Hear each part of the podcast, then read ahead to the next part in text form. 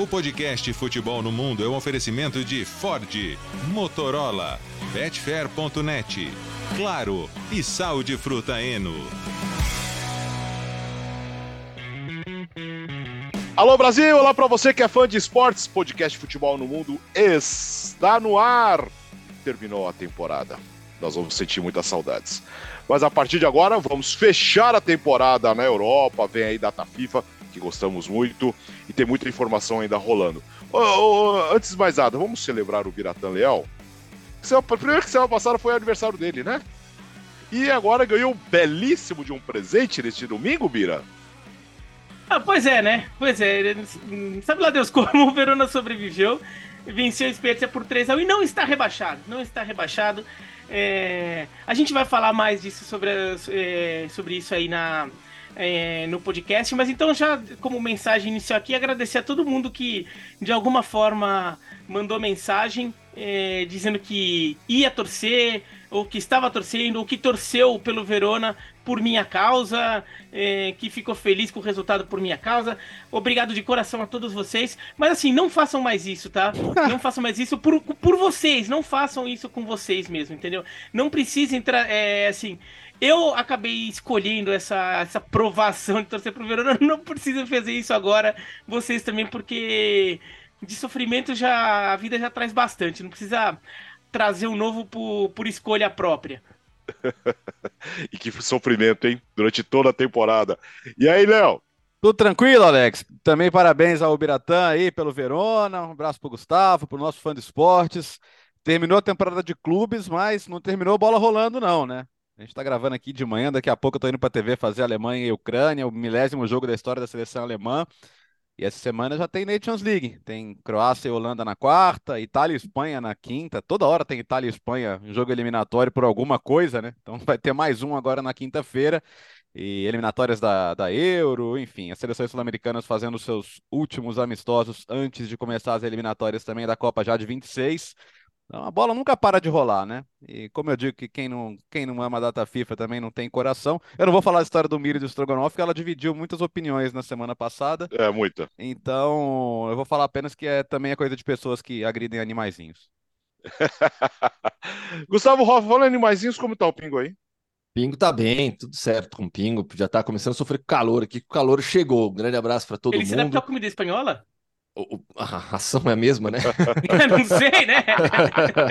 é a mesma, não. E o Pingo é, é, coitado, tá velho já, né? Então, cheio de problema. A ração é, é aquela ração específica, não sei o que, para determinado problema. Já não tem, coitado, não pode comer nada além da ração.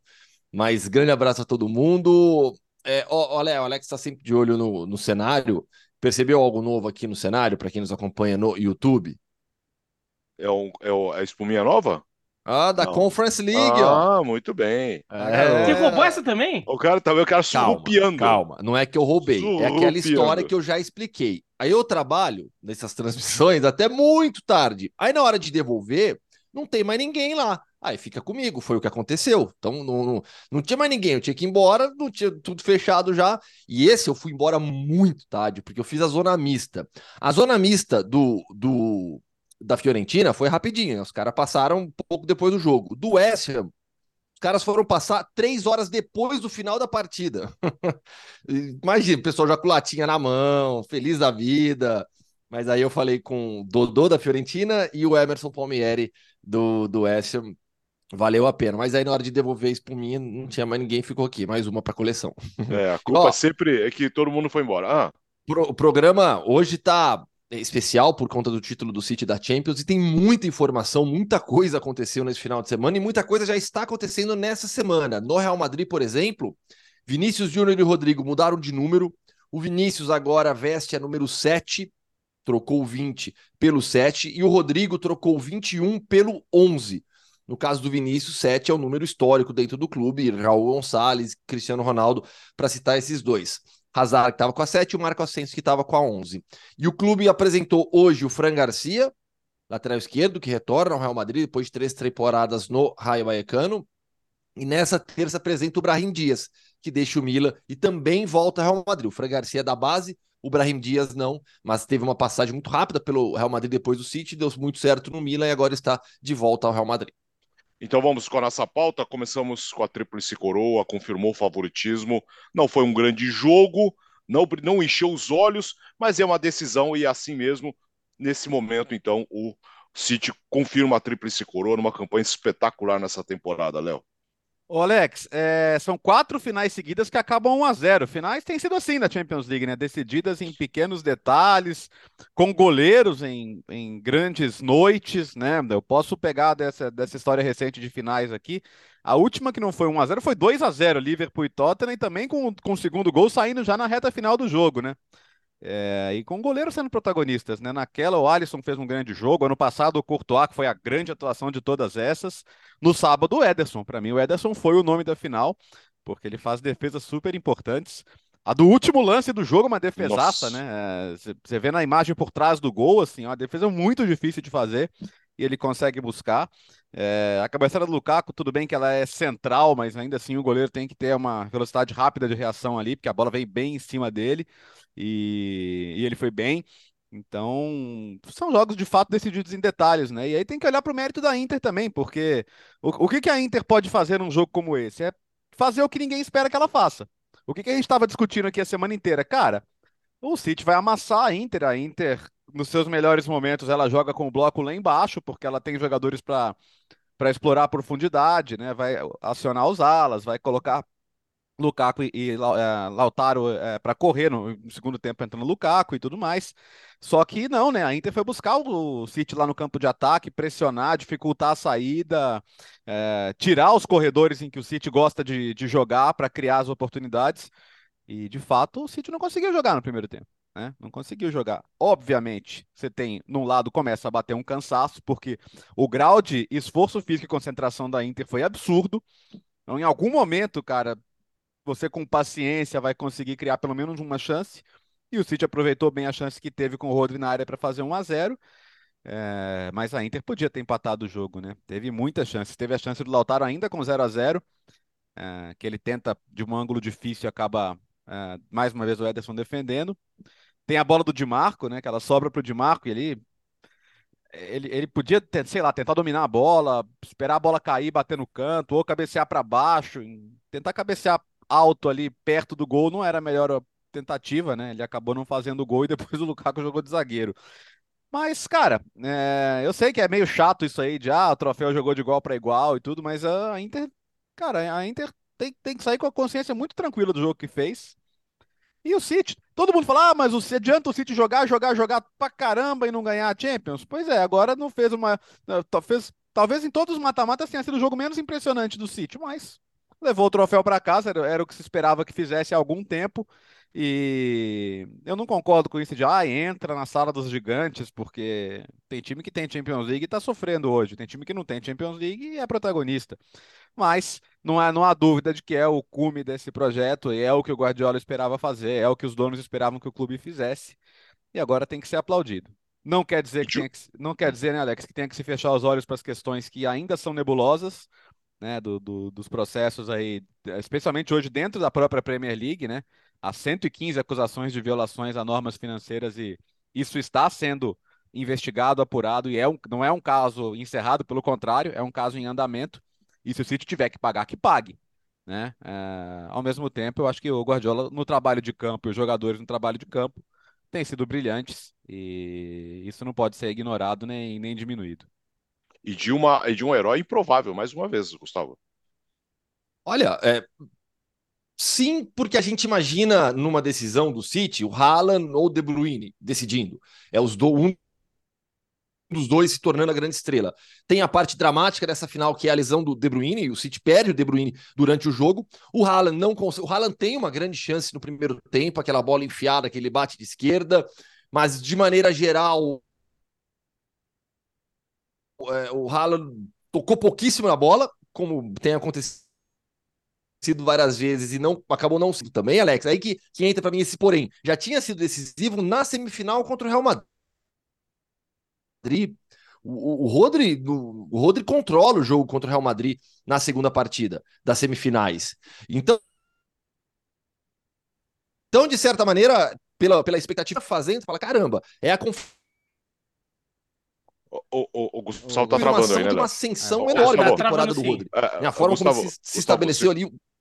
Calma, calma, Gustavo. Calma, calma já vamos. Vamos ver se estabiliza a sua internet. Fala, Bira. É, você ficou travando, tá, tá Gustavo. Travando, é, é. só para é. É, então, o. Não, acho que. Esse, pegando um pouco o gancho do Bertozzi, ele falou do, do troféu de igual para igual, que daí até ficou um pouco estigmatizado, mas de fato é, inter, é, é importante para a Inter ter, ter feito um jogo como fez. Sair de campo até é, considerando que mereceu mais, e mereceu mesmo, jogou para isso. Mesmo, não, assim, não é porque teve aquela pressão final depois que tomou 1 a 0 é natural você estar tá desesperado, você tá tentando buscar empate, o outro time tá é, tentando segurar uma vantagem. Não, mesmo antes a Inter já estava jogando bem. A Inter mostrou a diferença entre se defender bem e marcar bem. A Inter acho que ela marcou bem, ela não ficou se defendendo por exemplo, no, a Inter não estacionou o ônibus é. e, e, ficou, ah, aqui tem uma parede, você não vai passar. É o, o, Manchester City, se você quiser passar aqui, não vai passar, que tem uma parede na sua frente. Não foi isso que a Inter fez. A Inter marcou, a Inter não deixou o City jogar. Não é que ela deu campo pro City e ficou só espanando a bola que viesse para a área. É, a, a, a, Inter soube até atacar na marcação, né? Então fazer uma marcação mais agressiva em determinado momento, é, tirando jogadores importantes do jogo em vários momentos. Então o Grealish tinha a hora que ele sumia do jogo, o De Bruyne, o, o, o Acerbi foi muito bem marcando o Haaland. É, o Haaland não, não, não conseguiu fazer muita coisa, como já não tinha conseguido no jogo de ida contra o Real Madrid, em Madrid, também muito bem marcado. Então, o, o Manchester City sofreu. Agora, é, também pegando o gancho do, do, do Bertozzi de ai, não jogou, não ganhou jogando bonito. Olha, tem hora que você tem que ganhar. Tem hora que você tem que ganhar. O importante é isso. O, no, o, no final das contas, o, o Parreira é, foi muito para essa linha quando o Brasil foi campeão do mundo em 94. Depois de 24 anos sem título, o importante era ganhar. Ah, tem que ganhar jogando bonito. Ganhar jogando bonito é legal, todo mundo gosta, a torcida brasileira ama, o Guardiola ama, os seguidores do Guardiola amam ganhar jogando bonito. Mas você tem que ganhar. Né? Você tem que ganhar depois de um tempo. No, você já não pode mais abrir mão de, de buscar a vitória de, algum, de uma forma ou de outra. Né? E e o Manchester City fez isso. O Manchester City soube, é, encontrou caminhos para vencer num jogo que estava enroscado, que o adversário encaixou a marcação e que ele, e, e que ele Manchester City, não estava conseguindo jogar do jeito que ele se sente melhor. E olha, isso para mim é um sinal de evolução desse City, porque foi um cenário parecido com o cenário do jogo contra o Chelsea. Na, na final de dois anos atrás. E naquele jogo, o, o Manchester City não soube ganhar o jogo. Dessa vez ele soube. Como o Manchester City, estando desconfortável, soube reagir e empatar contra o Real Madrid em Madrid na semifinal. Porque se perdesse o jogo, talvez o jogo de volta em Manchester fosse muito diferente. Então, é, eu acho que isso é sinal também de maturidade do Manchester City. Soube ganhar num jogo em que está, não estava bem, num jogo em que o adversário estava melhor mas ainda assim ele soube encontrar caminhos para vencer. E agora, já venceu, agora você tirou esse peso das costas, entendeu? Agora você pode é, trabalhar de outra forma. E até por isso eu acho que esse Manchester City é o melhor de todos, é, de todos esses da era Guardiola, porque acho que é um time que ele sabe se adaptar a diferentes situações e vencer em todas elas. E daí, quando dá certo, a gente não fala que é invencionice do Guardiola. A invencionice só acontece quando o time perde. Quando o time joga diferente e ganha, fala, não, deu certo. Deu certo. Como o técnico é bom técnico mudou e deu certo. Quando muda e der errado, daí fala que ele é professor Pardal. E às vezes não é invenção, o problema não é da invenção, o problema é do resultado final. Agora sim, Gustavo. Não foi a internet, foi o computador, o antivírus resolveu ah, passar naquela hora ah, aí travou, aí travou o computador. É, tá querendo ainda, mas continua querendo travar. Gustavo, Gustavo tava falando do Rodri, né? É. é, tava comentando sobre o Rodri, né? Porque o Alex falou, ah, um herói improvável. É improvável a partir de, de uma expectativa geral na qual você tem é, Haaland e De Bruyne como as grandes estrelas do City, e tem a parte dramática da perda do De Bruyne durante o jogo. Mas o Rodri, eu falava, na semifinal contra o Real Madrid, ele já tinha sido decisivo. Ele controlou o jogo contra o Real Madrid na, na segunda partida em Manchester. Então, de certa maneira, foi ali uma confirmação de uma ascensão incrível do Rodri durante toda a temporada, a forma como ele se estabeleceu como o meio-campista do Manchester City. Fez de novo uma grande partida. Venceu o melhor time da temporada.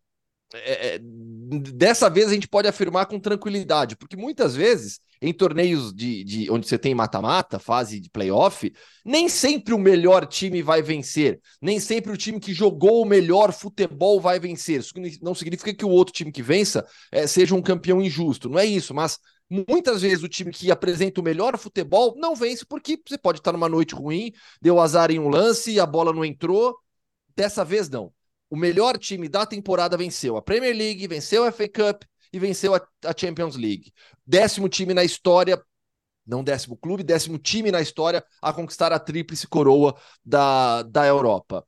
É, sobre a Inter, tem que valorizar muito o que a Inter fez. A Inter fez uma partidaça. É, falamos aqui na quinta-feira passada. Há muito tempo não víamos, não íamos para uma final de Champions League com uma diferença tão grande entre, entre as equipes.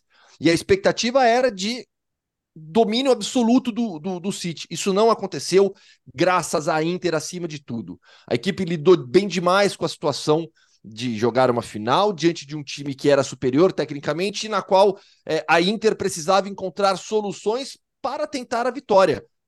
Esteve muito próxima do empate, muito próxima do empate. Bertozzi já ressaltou o que fez o Ederson no final foram duas bolas que o Ederson salvou o gol, evitou o gol da Inter, a cabeçada do Lukaku e aquela última bola. Então você tem que valorizar muito a atuação da Internacional nessa final. É, é, é uma daquelas, daquelas partidas, taticamente, para você pegar e estudar. Analisar como a Inter conseguiu ser compacta defensivamente, baixando as linhas, e eficiente nos momentos de pressão no campo, no campo adversário. Aliás, Gustavo, até sobre isso, sobre a partida da Inter, eu até fiquei imaginando o quanto esse jogo não muda um pouquinho, ligeiramente, o, a, o patamar do Inzaghi é. aos olhos do futebol Sim. europeu. Talvez, é, assim, para pontos corridos, talvez ele não esteja funcionando completamente, mas ele provou, ele provou ser um técnico que, para situações de mata-mata, criar time vencedor para essas circunstâncias, ele pode ser um técnico diferente. Porque, mesmo ano passado, a campanha que a Inter fez ano passado, daí deu, deu, deu trabalho para o Liverpool é, que acabou passando batido, mas a Inter foi bem naquele duelo. E agora chega até a final e faz esse jogo contra o Manchester City com uma diferença de investimento, uma diferença de elenco no papel enorme. Eu acho que as pessoas vão começar, no, no mercado europeu, começar a olhar o Inzaghi de forma um pouco diferente. E dois meses atrás, né, Birata, ele estava pendurado. A gente não sabia nem se ele ia ficar, né? Porque a Inter estava perdendo jogos uh, inacreditáveis na Série A. A Inter perdeu 12 jogos na Série A. E, é muita coisa. que é né? inadmissível, né? 38 rodadas, você perde 12 Nossa. jogos. Se você é a Inter, na maioria desses jogos, você tá perdendo para times piores que você. Então, teve até uma hora que a torcida meteu aquela, ó, agora a obrigação é ganhar a Copa Itália, chegar na final da Champions e classificar para a próxima. Fizeram tudo Picharam isso. o muro. Foram lá pichar o muro. lá, lá, eles fazem aquelas faixas com a letrinha bonitinha, feita à mão e tal, né? E... Sem erro de, sem erro é... de, gra... de, grafia, assim, ou e... tem aqueles erros também? Não, não normalmente não. Normalmente não fica assim, é... Lapate é, é fonita. É fonita, não. Normal, é normalmente, normalmente, é bem, normalmente é escrito direitinho. Mas cobraram, né? E tudo isso, no final das contas, ele conseguiu entregar. Tanto é que hoje se fala em renovar o contrato, né? O contrato que acaba em, na temporada que vem, mas hoje os, os donos da Inter. Até porque vamos combinar, a Inter chegar à final da Champions, sempre com estádio lotado. Aliás, a Inter teve mais de 70 mil de média. Inter e Milan. Inter e Milan, mais de 70 mil de média. Se você pegar a premiação, a bilheteria, a Inter meteu uns 100 milhões no bolso. Parou de ter prejuízo? Não, né? Porque a Inter estava tendo prejuízo na casa das centenas de milhões. Mas vai diminuir um pouco esse prejuízo. O valor do clube melhora, né? Você tem mais possibilidade de renegociar o empréstimo do fundo de investimento no ano que vem, ou mesmo de vender o clube, se eles entenderem que é hora de vender o clube. Talvez eles não achem, porque quando a curva de receita finalmente começou a subir e isso pode ser estável, né? Talvez eles olhem e falem, não, acho que isso aqui ainda é um bom negócio, não preciso vender o clube. Uh, já que eles não venderam até mesmo quando a crise financeira era muito pesada, né? Hoje a Inter é, se um patrocinador master aí grande enxerga, é, a Inter é, um, é um, um, bom caminho, né? Então acho que a Inter termina bem a temporada, mesmo não tendo chegado perto de ganhar o Scudetto, porque deixou uma imagem positiva, o torcedor está satisfeito. Acho que se eu fosse torcedor da, da Inter, eu, eu estaria muito orgulhoso de todo mundo, eu vi muita gente falando, ah, tem que mandar embora o Lukaku e o Lautaro, que perderam a chance. Imagina. Isso aí é a gente que vê um jogo no, no ano, né? É a gente que não uhum. vê a temporada inteira vê a final da Champions. Mas Aí tudo bem, não culpo, não. Às vezes a pessoa não tem tempo de ver muito jogo. Mas a Inter chegou à final da Champions, a Inter ganhou o Scudetto no ano retrasado porque tem esses dois caras. E não sei se o Lukaku vai ficar, né? Ele não quer voltar pro Chelsea de jeito nenhum. E agora a Inter também não quer pagar tudo que pagou pelo empréstimo, nem de salário, que é, que é caro pra caramba, né? Mas vamos ver. É... Agora, querer crucificar o Lautaro, cara, desculpa. O que seria a Inter sem o Lautaro? Aí é, aí é, não é só covardia, não, aí é desconhecimento também. Aliás, é, sobre, sobre o jogador argentino, Julian Álvares, né, se une a um grupo que tem o Roque Júnior, o Dida e o Cafu. Não, não, são quatro. É o Ronaldinho, é o Ronaldinho Gaúcho. Gaúcho. Eu falei, Ronaldinho Gaúcho, Dida, Roque Júnior é, e Júnior é. e o Cafu, isso. Que tem Champions, é, Libertadores, Copa, Copa, Copa América né? e Copa do Mundo. Aí Copa América também, né? E aí, aí o, o Julian Álvares se une a esse grupo de, de jogadores. E só para não perder o gancho de técnico, já que está falando tanto do, do, do, do Inzaghi, é Pepe Guardiola. Assim, falar sobre o Guardiola, o tamanho dele na história, não, vai mudar nada. Assim, só aumenta agora, né? Se ganhasse ou não Champions, mas agora aumenta um pouco mais, consegue é, finalmente ganhar essa Champions League com, com o City. Mas a informação que a ESPN publicou hoje, a apuração do Rob Dawson, que é correspondente na Inglaterra, que assim, acho que nem é uma surpresa grande. O Guardiola não pretende renovar o seu contrato. Ele tem mais duas temporadas do Manchester City. Então seriam as duas últimas temporadas do Pep Guardiola à frente do Manchester City. Já é o clube é, mais longevo na carreira de treinador do Guardiola. E aí, depois de 2025, ele estaria disposto a um novo desafio que poderia ser alguma seleção.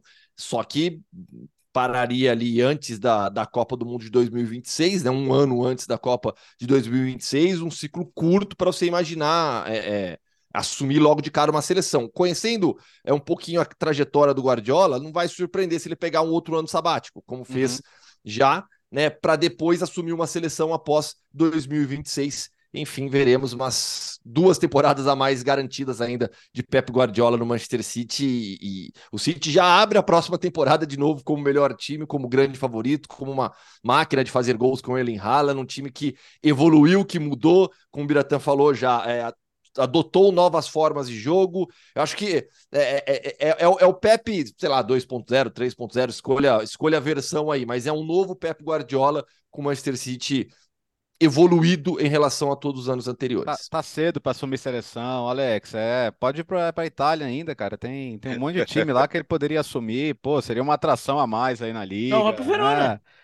Ah, Você sabe que tem uma é, galera. Aí é um desafio. Você sabe aí que... é um é, desafio. sabe que tem uma galera que fala que, ó, se ele fosse bom mesmo, ele pegava um time de fundo de tabela e faria ele ser campeão, como se. Bom, essa é uma discussão tão. Sabe qual seleção que gostaria né? do, do, Guardiola, além da ah. brasileira?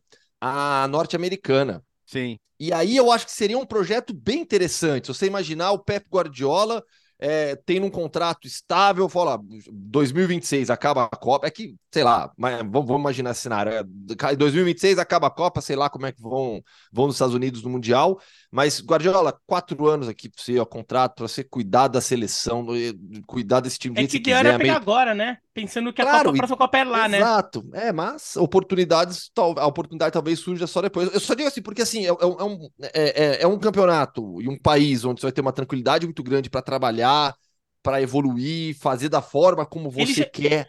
Ele né? já morou em Nova York, né? Já, já. É, no ano no, sabático. ano sabático. É, entre, entre Barcelona e Bayern de Munique foi, no, foi em Nova York. É, então, sei lá. É, é mas ele, ele, ele, ele entra para disputar título, né? Não, pra, não só para preparar times, né? É difícil, né? Você imaginar que a seleção americana vai ser campeão disputar título. Eu, eu fiquei, eu fiquei imaginando já o Guardiola na Argentina depois de 26. Nossa hein? senhora. Porque se a Argentina ganhar ah, o direito de sediar a Copa de 30, vai, só que eu acho que eu não sei Brasil, se a Argentina, né, só que eu não sei se a Argentina tem dinheiro. A Federação Argentina tem dinheiro porque o Guardiola não vai ser barato. A, Federação, a Confederação Brasileira tem, é a CBF. Uh, ah, ainda no City, que temporada espetacular. Chegou e pouca gente lembra de onde ele veio. Nós estamos, nós estamos falando, né, Bira, do Haaland. Parece é. que ele já está lá há muito tempo, incrível. É incrível, né? Assim, e olha, é, é, aquela questão do, do, do, do Haaland se adaptar ao City, o City se adaptar ao Haaland, acho que de, de alguma forma isso acho que ainda está se manifestando um pouquinho. A gente ainda vê um pouquinho. E o jogo, o, o jogo difícil que ele teve contra o, a Inter, o jogo difícil dele é, na partida em, no Santiago Bernabéu contra o Real Madrid, ainda mostram que ainda é, às vezes isso, isso aparece. É um jogador que, quando, não tá, quando o City não chega nele, ele também tem um, ainda não, não tá 100% natural na forma de ele chegar ao resto do time, né? Ele é, se apresentar para o jogo. Mas é, é, ele foi, ele foi um jogador que fez muita diferença para o Manchester City, porque é um jogador que foi desafogo. Né? O Manchester City é um time tão coletivo, era um time eh, tão espetacularmente coletivo que às vezes não tinha aquele desafogo. Às vezes você precisa futebol. Eh, algumas soluções simples são interessantes mesmo no mais alto nível. E, e ter jogadores que são decisivos, jogadores em, de referência em campo, que você pode contar com eles, faz é, é, é, muitas vezes decide não faz diferença em situação em situações de aperto. E, e o Haaland foi isso na temporada. É, para mim o Haaland mesmo não tendo feito uma grande final mesmo não tendo feito gol ele vai ser o favorito à bola de ouro Tô com essa impressão também, é. E, e é o FIFA The Best também, porque o FIFA The Best é, não vai contar a Copa do. Mesmo. Ah. O FIFA The Best não conta a Copa. Então ele é favorito. A mesma bola de ouro contando, eu acho que ele vai ser favorito, porque a Copa já parece que faz muito tempo, né? Não sei se já não deu uma apagada. O Messi vai ter muito voto por causa disso. O Mbappé também. Mas eu vejo o Haaland como favorito agora. Acho que o momento, o humor da, da, do, da, da, imprensa e das pessoas do meio do futebol tá mais voltado para o título do City agora. Ele termina a temporada com 52 gols e 9 assistências em 52 jogos. É muita coisa. Né? E, e, os números nessa votação, além dos títulos, né, contam muito, muito, muito na, na no peso dos votos, dos votantes, né, no, no, peso ali sobre os votantes. Então, conquistar a tríplice coroa, é, tendo marcado 52 gols e dado 9 assistências em 52 partidas, para mim ele é o favorito também na bola de ouro. A, a, a UEFA elegeu o Rodri o melhor da Champions, né? Agora, não é, o Rodri não é o tipo de jogador que, que é, acumula votos nessas eleições, tipo bola de ouro, né? Embora mereça, embora provavelmente ele vai ficar numa posição abaixo do que ele mereça.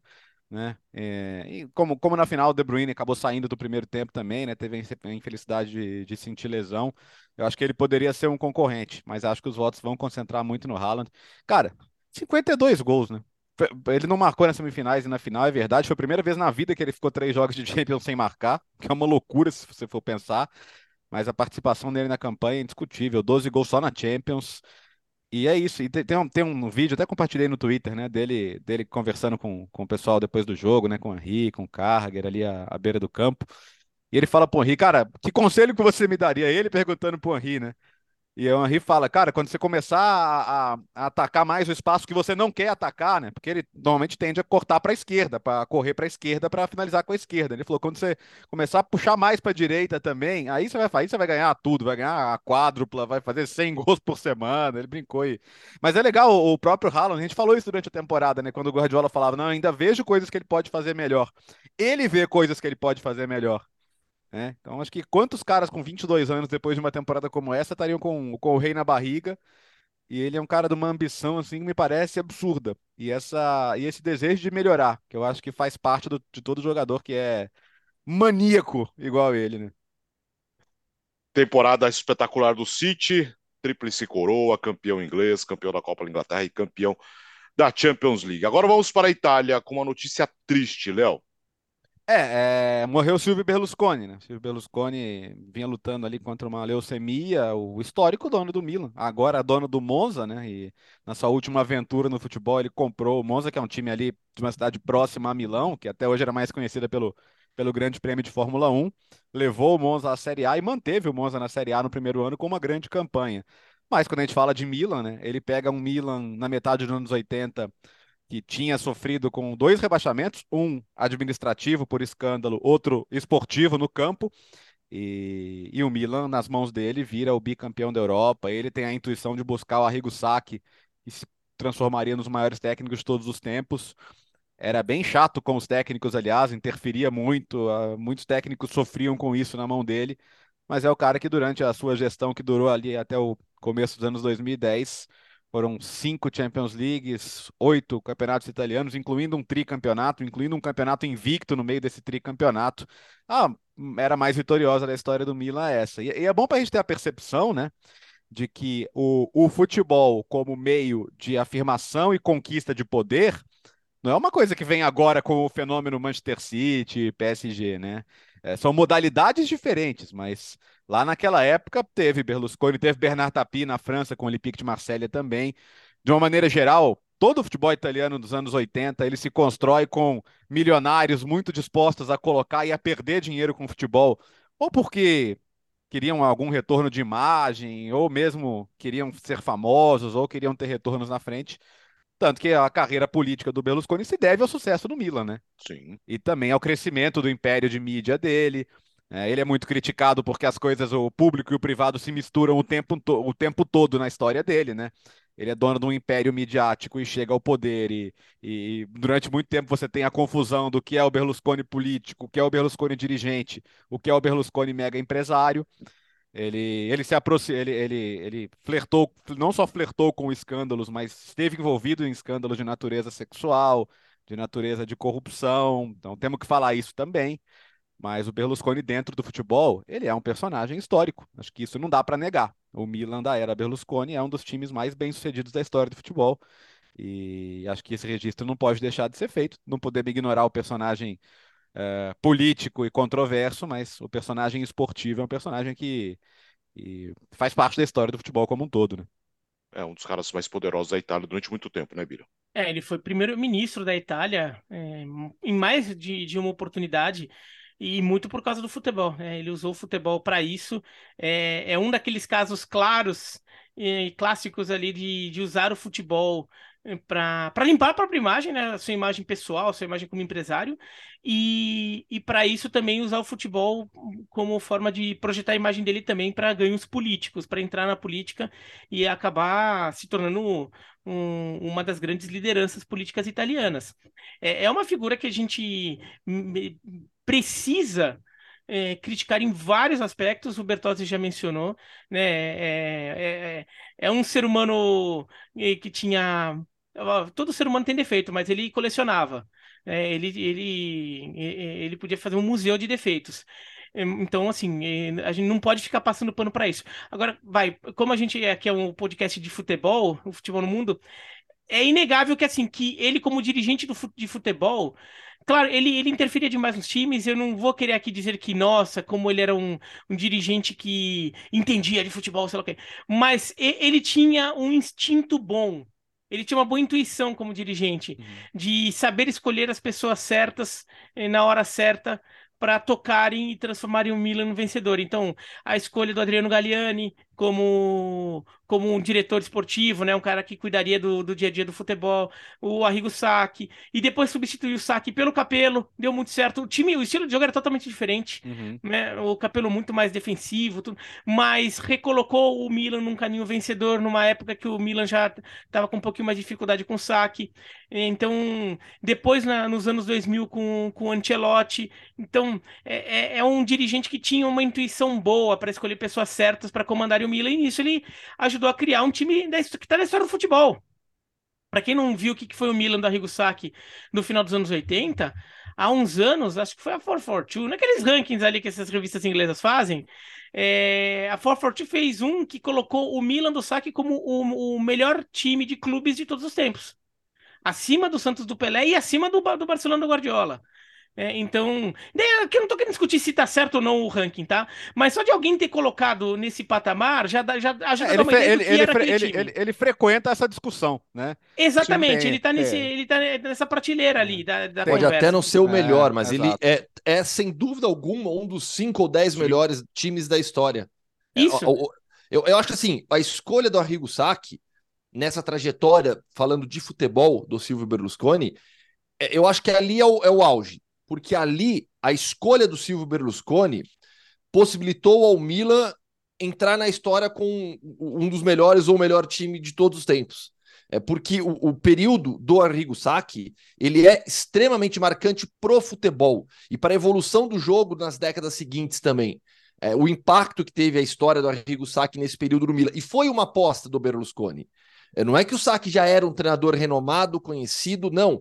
Ali no Milan ele se torna esse personagem lendário no futebol. Tanto é que a sequência de, de carreira do Arrigo Sacchi, ela não dá certo, ela não não não no, Atlético de Madrid não deu certo, depois volta para o Milan, mas assim, o, o, esse período específico da chegada dele no Milan é extremamente marcante na história do futebol. E aí você tem que dar o mérito realmente para quem o escolheu, para quem apostou nele como técnico do Milan.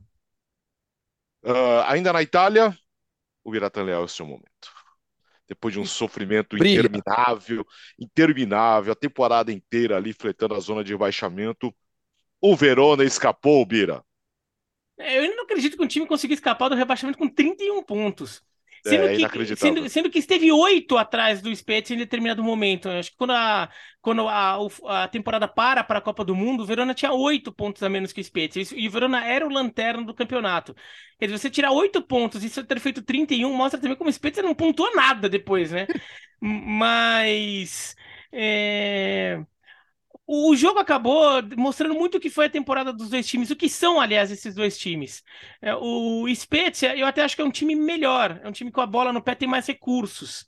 Mas o Spezia acabou sentindo falta é, do seu melhor jogador, o Ghiazzi, que estava suspenso.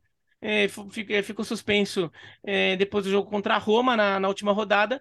E o, Spezia, e o Spezia tem sofrido um pouco eu vinha sofrendo um pouco na temporada com, com essa dificuldade de se impor quando sentiu a água batendo.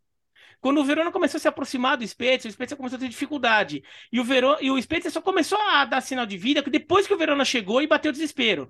Daí o Spezia começou a pontuar de novo, daí os dois times ficaram naquele, naquela jogada, naquele, rodada rodada lá, um, um perseguindo o outro lá, sempre coladinhos. Quem acompanha o podcast, no final das contas, de alguma forma, viu a gente falar bastante disso. Então, o Spezia até acho que é um time mais, com mais recursos, mas acho que é um time que teve dificuldades de se impor, é, é, de mostrar, de transformar esses recursos em mais pontos, em mais resultados.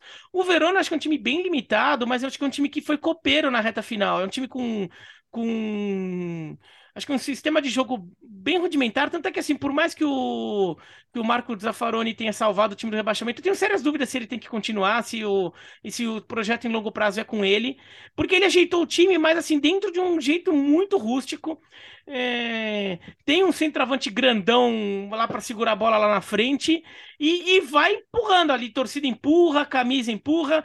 Não que o Verona seja um gigante do futebol italiano, mas para esse nível de briga contra o rebaixamento, o Verona ainda tem uma camisa. É, tem, tem mais camisa que o Spezia, por exemplo. É, e, e, vai que vai, e, e o time vai arrancando os pontos, nem ele sabe como. E o jogo de ontem foi um pouco isso, né? O, o Spezia estava melhor, o Verona faz 1x0 na primeira jogada que o Verona faz. Né? E desde, o Verona até fica melhor, o Spezia empata com um gol do, do Ampadu, que foi um personagem do jogo, né? Porque dois dos gols do Verona desviam nele. E um, na verdade, não é que desvia nele, ele tenta tirar a bola, mas ele não consegue. A bola ia entrar do mesmo jeito, mas ele. Tanto é que em alguns lugares até apareceu como gol contra dele. E, e ele faz o gol do Spezia e no finalzinho ele ainda chutou na trave, né? Uma bola na trave. E, mas o Verona em dois contra-ataques, eh, em dois contra-ataques faz o, aliás, dois contra-ataques não, um, uma jogada ali que o Sulemana briga pela bola, se enrosca, cai no chão, a bola fica, é, fica presa no tronco dele, até acho que bate no, que toca no braço do Sulemana, mas o, o árbitro acha que no, o Daniel Orsato acha que não foi pena, não foi falta. Jogada segue, sai o gol. E, e daí, num contra-ataque, sai o 3x1, o Verona soube ser decisivo. E o Spezia, quando a água bateu, o Spezia acordou. Só que foi no segundo tempo, o Spezia é, pressiona bastante, e daí o Montipó foi o herói do Verona, né? Fez três defesas espetaculares e mais um pênalti, né? E quando sai o pênalti do Faraone, faltava ainda meia hora de jogo e o Shomurodov fica na cara do gol, toca por cobertura, a bola tá entrando. O Faraone, é, capitão do Verona, autor do primeiro gol, chega lá e tira com a mão a bola em cima da linha. O que, convenhamos, assim, racionalmente falando, ele fez errado. Não tinha que ter feito aquilo. Tinha meia hora de jogo. O jogo provavelmente ficaria 3 a 2 e o Verona com um jogador a menos. Imagina o nível de pressão que. Era melhor tomar o 3 a 2 mas ficar no 11 contra 11 ainda. Só que no final das contas deu certo porque o Montipó defendeu o pênalti do, do Inzola. E daí o Verona se manteve com 3 a 1 e acabou segurando essa, essa vantagem até o final, com direito a bola na trave nos acréscimos e tudo. Mas eu, eu até acho que teve um pênalti pro, pro Spezia no finalzinho, nos acréscimos, a bola bate no braço do no jogador do Verona, é, acho que foi do Terratiano, e o árbitro não deu, o Daniel Orsato, que teve uma arbitragem que ele deixou rolar bastante, né? Assim, não ficou marcando muita faltinha, porque senão teria sido um jogo que teria cinco minutos de bola rolando. Mas acabou salvando. Acabou. Mas tem que mudar muita coisa, viu? Tem que mudar muita coisa, porque o, o, o Verona tá à venda, né? Essa é uma questão. A torcida hum, protestando muito, é, pedindo pro Maurício Setti, que é o dono do, do clube, vender. A questão mais é que, assim, ele não tem dinheiro para investir no time. É, a questão não é dele ser um bom ou um mau dono, é que ele não tem dinheiro, ele não é tão rico assim, vai. É, pro, pro nível é, que o Verona está precisando. Quando ele pega o Verona lá em segunda divisão, tudo era um outro cenário. Agora precisa de mais investimento e assim, o Verona, nos últimos três anos, tinha feito boas, boas temporadas. Foram três, duas, é, três boas temporadas lá, duas com o Yuri uma com o Tudor, em que o Verona estava ensaiando até, pô, será que tem uma nova Atalanta pintando, né? Um novo time ali, achando jogador, trabalhando no mercado, tudo. E nessa temporada deu tudo errado, né? Vendeu jogadores, é, não soube repor, o time ficou muito fraco, escolhas é, atrapalhadas de treinador, o primeiro turno horroroso, e no segundo acabou salvando. É, só para ter uma noção aqui, eu até fiz um levantamento de uma seleção do Verona das últimas três temporadas, das últimas quatro, né? Porque essa agora já acabou, né? Das últimas quatro temporadas. Daí você vai com Silvestre no gol, que tá na, na Udinese, ou Montipó, vai, que é um bom goleiro também. Daí a, a zaga num 3-4-2-1, que é o esquema que o Verona usou todo esse período, tá? Daí Kumbula, é, Ramani, Ramani que tá na, no Napoli, e Lovato. Seleção com passagem seleção italiana de base. Faraone, Amrabat, Amrabat da seleção dos melhores jogadores da Copa do Mundo, tudo. Barak da seleção tcheca e, e Di Marco, um dos melhores jogadores da final da Champions. Daí Zaccagni da Lazio e Caprari, seleção italiana. E o Giovanni Simeone no ataque. Olha, olha os jogadores que o Verona teve. Se tivesse tido dinheiro para reter esses jogadores, ou mesmo para reter alguns desses jogadores, né? Como o Verona poderia estar mais forte. Isso porque ainda tem o, o Rustic, que está no time, que está contundido, por isso que não tem jogado. O Lazovic, Tamese, jogadores das suas seleções, Cancellieri. Todos os jogadores que passaram pelo Verona nesse período. E o Verona não conseguiu reter. A Atalanta, por exemplo, como ela tem feito boas campanhas, ela tem conseguido reter os jogadores. Isso faz diferença, né? Em time que vive de mercado, de descobrir jogadores, de repente você retém o jogador que você descobre. E o Verona tem vendido. Então, tem que mudar muita coisa para a próxima temporada, mas vamos ver se a coisa melhora. Ah, e última coisa, assim, só sobre o Engonge, que foi um dos heróis do título, né? É, do título, da, da salvação, da Salvezza. O Engonge fez dois gols, né? O, o belga Engonge, que ele não queria ter ido pro Verona. né? Ele só foi porque ele, foi, ele chegou no meio da temporada. Porque o pai dele convenceu. Né? O pai dele convenceu, falou que era uma boa. Ele, queria, ele falou que não gosta do futebol italiano, não gostava do futebol italiano, não acompanhava o futebol italiano, nem sabia do Verona, mas o pai dele convenceu, falou que era uma boa, então ele resolveu ir. Depois falou: Não, agora eu fui, tô aqui. É... Se o time escapar do rebaixamento, salvar do rebaixamento, até considero ficar. E daí, muita gente na época mandou mensagem quando ele falou isso. Falou, pô, olha o cara tá jogando no seu time. Eu falei, olha, eu falei, ele de má vontade é melhor que uns 4, 5 se matando de jogar, hein? E, e, foi o que aconteceu, né? E ontem ele até deu entrevista dizendo que ama a Itália e ama o Verona. Então tá bom. e que tal essa experiência, Bira? De ter comentado um jogo assim? Ah, é assim, não. É Parabéns pelo seu jogo. profissionalismo. Não, comentar o jogo do seu time acho que é uma coisa muito recorrente na carreira do, do, do, do Eu já tinha comentado o jogo do Verona nessa, nesta temporada, contra a Juventus, foi meu primeiro. Esse foi um pouco mais angustiante. Agora, assim, até fica como dica ali para estudantes de jornalismo ou para quem tem curiosidade, assim. Ah, uma coisa que eu mentalizei é, assim, eu, não, eu realmente procurei evitar ao máximo ficar torcendo, não é torcer na hora de falar né? Porque isso é seu dever profissional. Mas também não, não me encarnar muito o, o, torcedor, assim. É claro que na hora do Sim. gol você fica um pouco mais animado, na hora que toma um gol você fica um pouco mais pé da vida ali, né? Você às vezes faz até alguma manifestação, fica assim, né? Mas não tentar ficar brincando muito de torcer, assim, eu tentei evitar, tentei nem twittar muito sobre o jogo, brincando muito de estar tá torcendo, para não me sentir muito torcendo no jogo, para não, não, não, não ficar nervoso com o resultado também, porque eu não quero ficar passar nervoso, mas também para não ficar é, para ficar mais fácil separar o torcedor do profissional na hora de comentar o jogo. Eu acho que, que foi tudo bem. Quem viu o jogo, pelo menos ninguém reclamou nem, é, que, que, que eu estava torcendo pro Verona. Eu até acho que eu falei, eu acho que o, que, que a marcação mais contestável da arbitragem foi a favor do Aliás, duas, né? O Tamés também mereceu um cartão amarelo que o, que o juiz não deu. Um amarelo que até, dependendo do caso, dependendo olhando o replay, poderia até virar um vermelhinho no VAR. E o juiz nem cartão deu. É, achei que foi um erro do, do Daniel Orsato. Bom, então o Verona continua na primeira divisão e temos mais destaques da Itália, Léo. Tem o Cagliari que subiu e, e, nossa, que, que final contra o Bari no playoff. Estádio San Nicola, que recebeu a Copa de 90, que recebeu a final da Copa dos Campeões em 91, o título do Estrela Vermelha, e que estava com 60 mil pessoas debaixo de um temporal. Tem uma coisa curiosa, o para sentir o clima, né? O ônibus do Bari entrou no estádio e deu uma volta na pista de atletismo antes do jogo. Essa cena até viralizou nas redes sociais e quase deu pro Bari. Né? Nos acréscimos estava dando o empate, servia ao Bari pela melhor pontuação na fase na temporada, mas Pavolete marcou aos 94 minutos e o Cagliari subiu. E quem que é o técnico do Cagliari? Cláudio Ranieri, o, o interminável Cláudio Ranieri, o responsável por uma das maiores façanhas da história do futebol, técnico campeão com o Leicester, que agora foi rebaixado.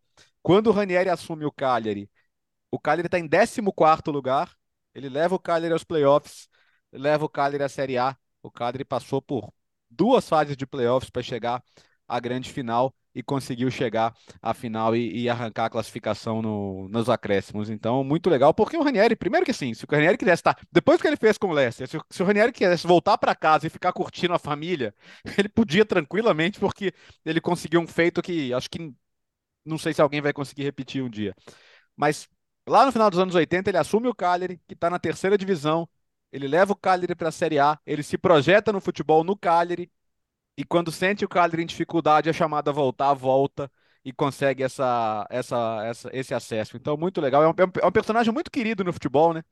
Sabe aquele cara que é unanimidade positiva? Todo mundo fala, pô, sabe, o Ranieri pegou muita, muita pinta de durante um tempo ser um cara que não ganhava nada, um cara do quase. Ele faz o que faz com o Leicester e isso acaba, evidentemente. Mas não é um cara de múltiplos títulos na carreira, ele não vai ser lembrado por ter múltiplos títulos. Mas é muito legal, né? Eu acho uma história muito bacana. E o Cagliari leva a Sardenha, que é uma região importante da Itália, também de volta à Série A. Foi, foi muito emocionante ver toda, toda a comemoração. Gustavo, ainda falando em divisões inferiores, vamos para a Espanha. Vamos para a terceira divisão da Espanha. Até para quem nos acompanha no YouTube, eu tô com a camisa do Alavés. O Alavés está jogando o playoff contra o Levante. Nesse final de semana para subir para a primeira divisão.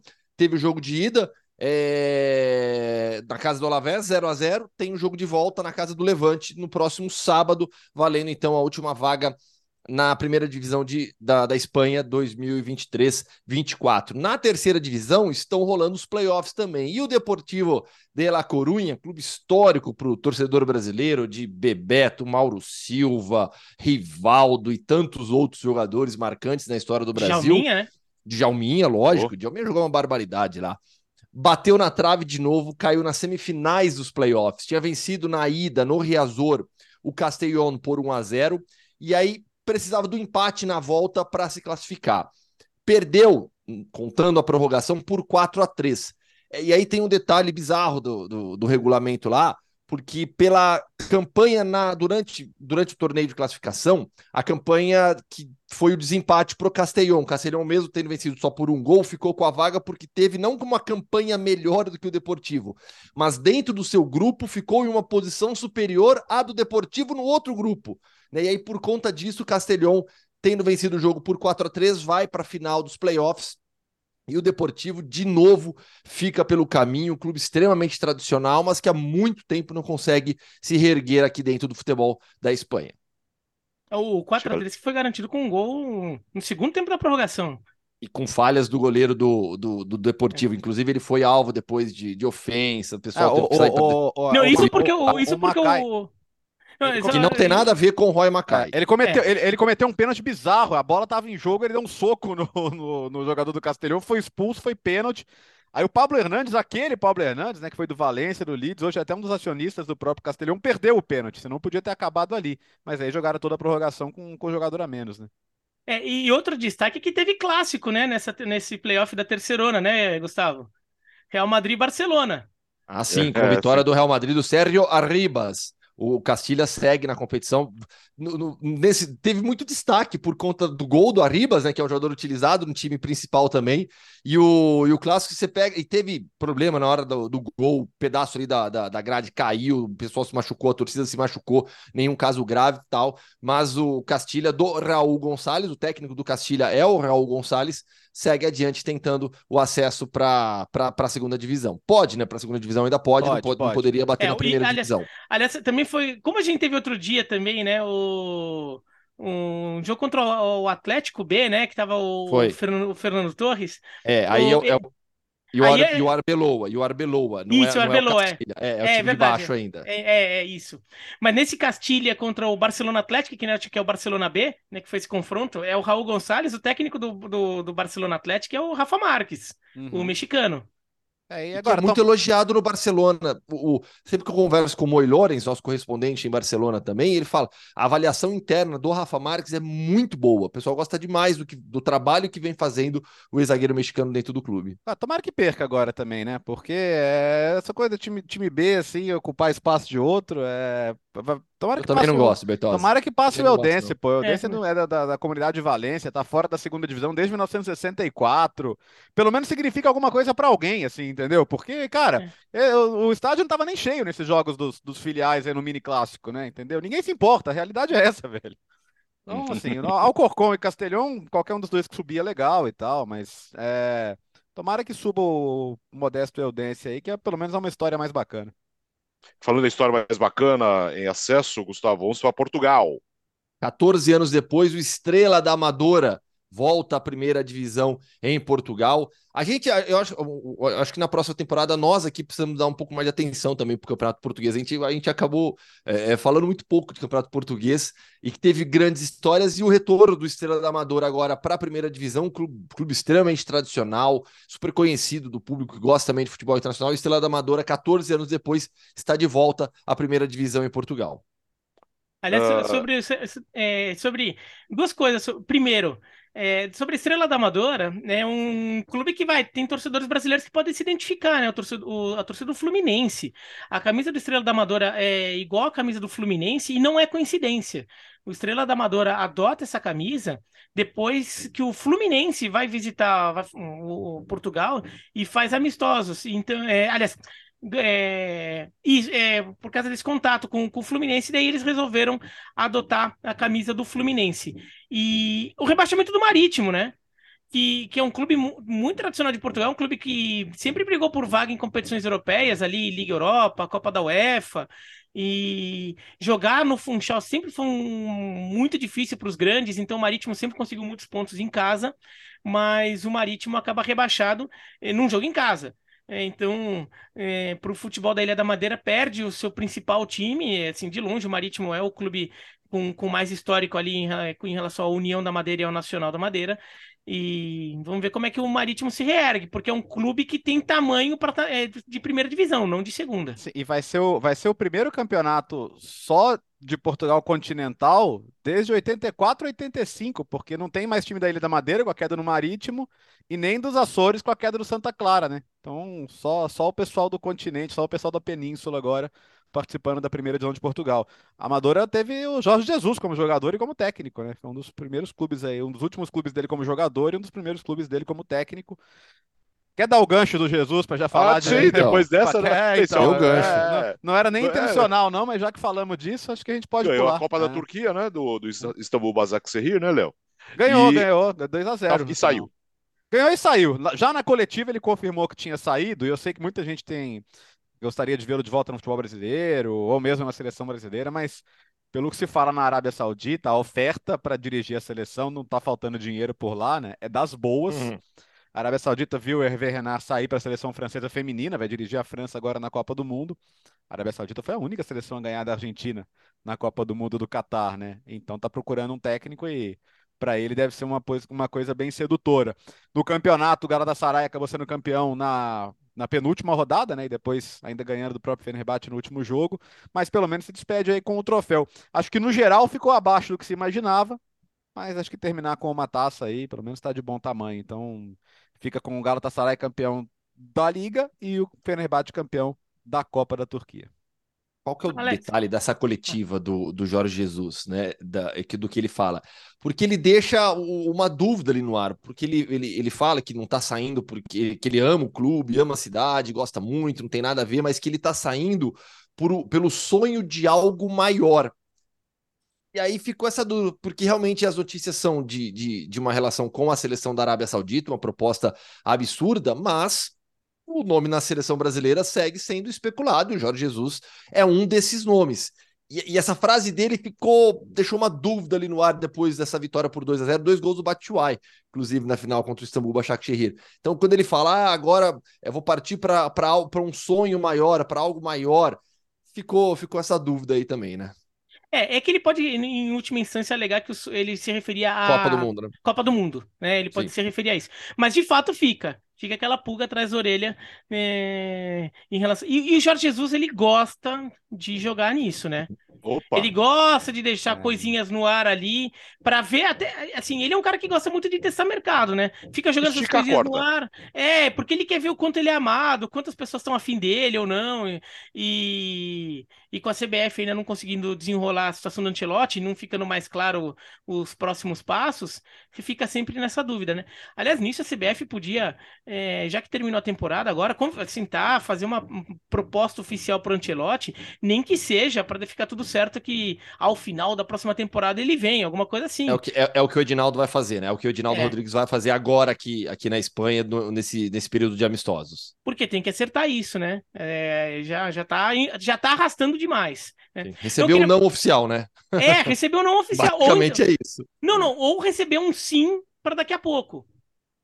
Nem que seja para fechar, deixa ficar tudo Sim. fechado para daqui a pouco. Mas assim, pelo menos você sabe qual que é o seu futuro, você sabe como você consegue. Daí você até pode pensar, não, vamos contratar um interino, ah, vamos pegar o, o Antelote, pode indicar um, interi... um, um, um conhecido dele para ficar interinamente nesse período, para já ficar preparando o terreno. Daí pode fazer qualquer coisa, né? pode trabalhar, né? É, eu só queria passar aqui, eu fui dar uma checada aqui na informação da Estrela da Amadora com o Fluminense. Na verdade, foram dirigentes do Fluminense que visitaram o Estrela da Amadora em 51 e daí resolveram presentear o clube com jogos de camisas do Fluminense, por isso que eles adotaram a camisa do Fluminense até hoje. Uh, vamos para a Holanda agora com técnicos, Sim. Uh, Gustavo só é mais a informação mesmo, né? Troca de técnicos em dois dos grandes clubes da Holanda. O PSV, com a saída do Ruud van Nistelrooy, anunciou Peter Boss, que está de volta ao futebol holandês depois daquele grande trabalho no Ajax, que o leva ao Borussia Dortmund. No Dortmund não dá nem um pouquinho certo, vai para o Leverkusen, está de volta agora ao futebol holandês. O Peter Boss, achei uma escolha bem, bem, bem interessante do PSV. Who's the boss? É... Who's the boss? Peter, E o, e o Ajax, o Ajax com uma, uma escolha mais surpreendente, não é oficial ainda no momento em que gravamos este podcast, mas a ESPN na Holanda já cravou a informação Morris Stein. É um técnico de 49 anos que estava no Sparta Rotterdam. Ele é mais conhecido na Holanda pelo trabalho de longo prazo que ele teve no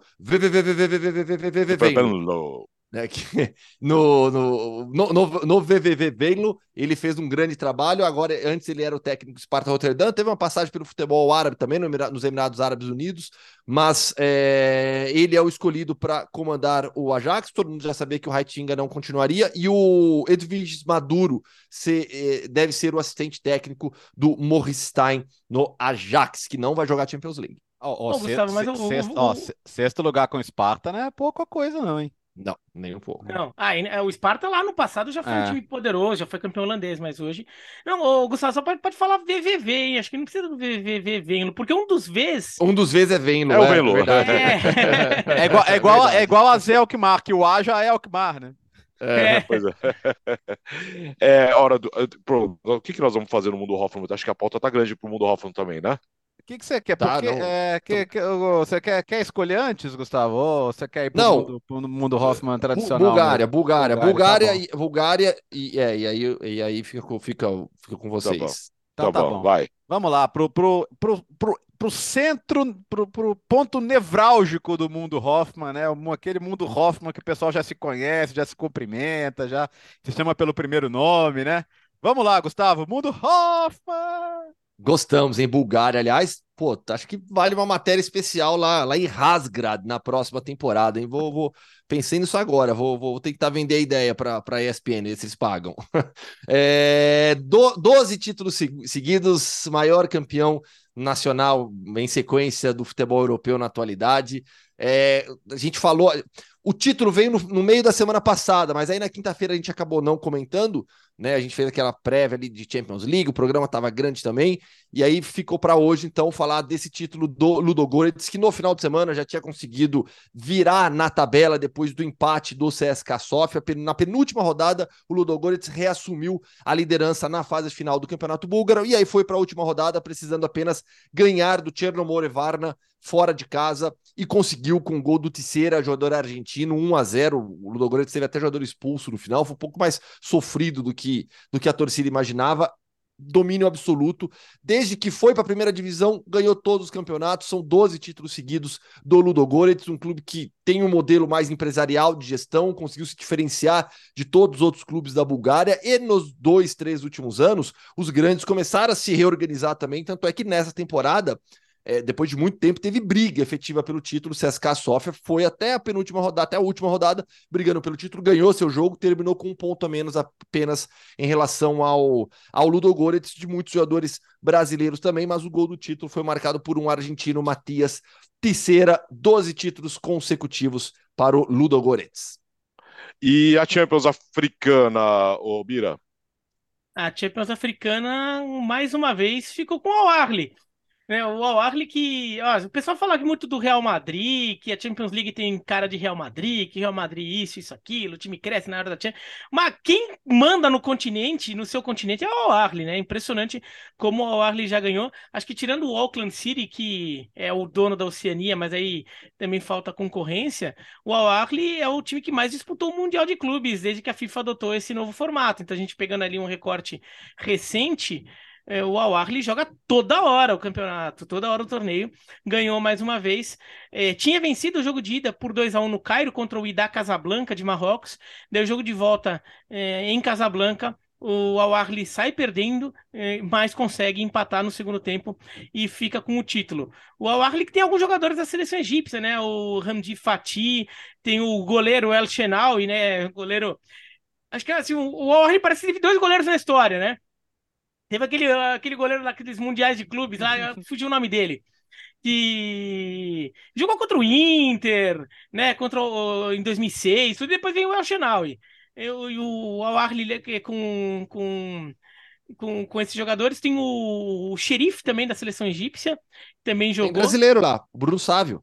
Sim, sim. Chegou nessa temporada e, e fica com o título. Vai, vai esse, esse torneio vai é, também é mais um time que vai disputar o, mundial, o, próximo Mundial de Clubes, que ainda é no formato que vem sendo dos últimos anos, junto com o Manchester City, junto com, com o Leão. Quem mais está? É, na Libertadores vai demorar para definir. Né? Mas assim. É, e o Urawa Reds, né, do Japão, que também venceu a, a Champions Asiática. Então, o Al acaba ficando com o título, o Ida Casablanca dessa vez perdeu. O Ida Casablanca que, que teve que foi eliminado pelo não, foi o Raja Casablanca, que foi eliminado pelo Al Ahly ano passado e num jogo muito polêmico, né, com um pênalti bizarro marcado em favor do Al que gerou muita controvérsia lá em Marrocos. Final voltou para dois jogos, né? Porque afinal, com um jogo só, o pessoal estava reclamando muito da escolha do local, falando de influências políticas na CAF e tal. Então eles falaram: ah, então volta para ir de volta mesmo e, e, e, vamos que vamos. Seis finais das últimas sete para o Alien, né? Então não é nenhuma, nenhuma novidade. Uh, e para fechar, tivemos o Mundial Sub-20, Léo. Tivemos, e deu Uruguai. Cara, é, os nossos colegas da ESPN Argentina falaram que foram mais de 70 mil pessoas cruzando a fronteira do Uruguai com a Argentina para apoiar o Uruguai na grande decisão. E, o Uruguai venceu a Itália 1 a 0 venceu merecidamente. A Itália fez um grande torneio, mas na final praticamente não conseguiu jogar, não conseguiu atacar. O Uruguai que só sofreu um gol, sofreu gol um jogo na fase de grupos, na, nos mata-matas não sofreu nenhum. Então, uma equipe super sólida e... e o Uruguai tem isso, né? De valorizar muito seus jovens, de valorizar muito a sua história. E assim, é o Uruguai numa final mundial. É, acho que a, a, a, Liga suspendeu a rodada no fim de semana. Teve torcedor que nem gostou muito, mas acho que a maioria do país entendeu que era uma ocasião especial, tanto que a previsão é de muita festa agora em Montevidéu, vai ter jogo, vai ter homenagem na estreia do Bielsa. O Bielsa já convocou, antes mesmo do, do, da, do desfecho desse Mundial, já tinha colocado sete caras desse time sub-20 na seleção principal, porque ele quer fazer essa transição e ter o olho mais perto desses jogadores. E muito merecida a conquista, muito merecida. A Itália acabou com grandes destaques, né? O Casadei, artilheiro e melhor jogador do torneio, o Desplantes, melhor goleiro. É, também merece muito crédito, né? Porque a Itália há muito tempo vem fazendo bem as coisas na base, não é de hoje, não. Campanhas sempre muito boas em sub-17, sub-19, sub-21. Precisa ter um caminho mais, mais plano para esses jogadores poderem chegar aos times e se destacarem.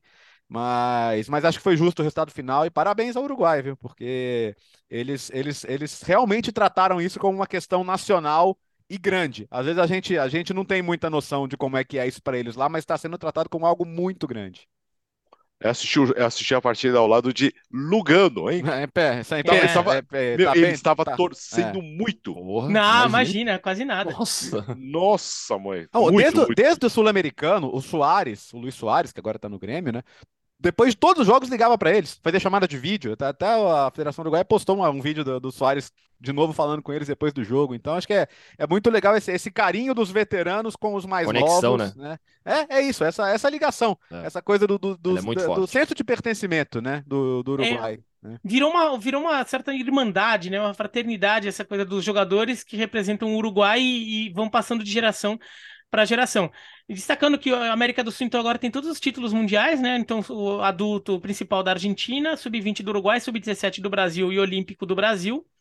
E então chama atenção, né? Como a sei lá, um ano depois do Mbappé falar que o futebol sul-americano não, não tinha nível, as seleções sul-americanas passaram a dominar. O Brasil tinha condição de estar levando esse título, né? O Brasil não foi com o time principal porque vários jogadores não foram liberados, o que não vejo como um problema, tá? Não acho que é um problema, mas só para destacar isso. Então, o trabalho de base do Brasil não merece ser desmerecido por causa disso. É apenas que, o- que o- os jogadores, muitos dos jogadores, estavam num outro momento da carreira em que, para o desenvolvimento deles, fazia mais sentido ficar com os clubes do que nesse Mundial. Mas isso não desmerece o título do Uruguai, nem o vice da Itália, e nem o terceiro lugar de Israel e o quarto lugar da Coreia do Sul, que merecem ser destacados os dois países que nem sempre aparecem. E daí um destaque aqui também que perpassa toda a pauta de hoje, ou boa parte da pauta de hoje, é da família Espósito, né? Porque a família Espósito, que é uma, é, tem três filhos jogadores, É, os três formados na Inter de Milão, um deles, o mais velho, joga, é, ia- jogou neste domingo pelo Spezia contra o Verona para manter o Spezia na primeira divisão. O irmão do meio, o filho do meio, jogou pelo Bari para promover o Bari da segunda divisão para a primeira. E o mais novo defendeu a Itália no Mundial Sub-20. A família Espósito perdeu os quatro jogos, né? Perdeu, a- perdeu pro Manche- a Inter de Milão perdendo pro Manchester City. Os três filhos perderam, né? O Spezia perdeu, o Bari perdeu, a Itália perdeu. A Itália Que Sub-20 fase. perdeu. É, é motivo de orgulho ter três filhos ali numa situação dessa, tudo. Mas, meu Deus do céu, mas que zica, nem, nem pra um vinho levar, né? Mas pelo menos assim, Pra- as fe- quando o reencontro nas férias, ninguém vai tirar sarro de ninguém. Pra alívio dos primos, né? Imagina os primos desses aí os- no, no Natal. Ah, seu primo já é jogador profissional, o seu outro primo também. É isso, terminou o podcast Futebol no Mundo dessa segunda-feira. Podcast Futebol Mundo 241. Pauta extensa, deu tempo. Valeu, Gustavo. Tá liberado aí. Valeu, gente. Até, Vai, até vai, a próxima vai. quinta. Vai. É aqui que Vou essa buscar as semana você crianças vai na ficar, escola agora. vai ficar em Madrid, né? Essa semana, né? Essa semana sim, na próxima em Lisboa. Nossa, Não, semana não, a semana inteira, né? Mais pra fazer o jogo. né? É, não para, não para, não para. Tchau, Léo. Valeu, gente, até quinta. Tchau, tchau, Bira. Vai comemorar, vai. Tchau. E é claro que o, o jogo do Verona foi o jogo que encerrou a temporada nas cinco grandes ligas da Europa. O último jogo tinha que ser o jogo de fundo, preliminar Inter de Milão e Manchester City, final Verona e Spezia. Valeu, gente. Podcast Futebol no Mundo. Quinta-feira estaremos de volta. Boa semana. O podcast Futebol no Mundo é um oferecimento de Ford, Motorola, Betfair.net, Claro e Sal de Fruta Eno.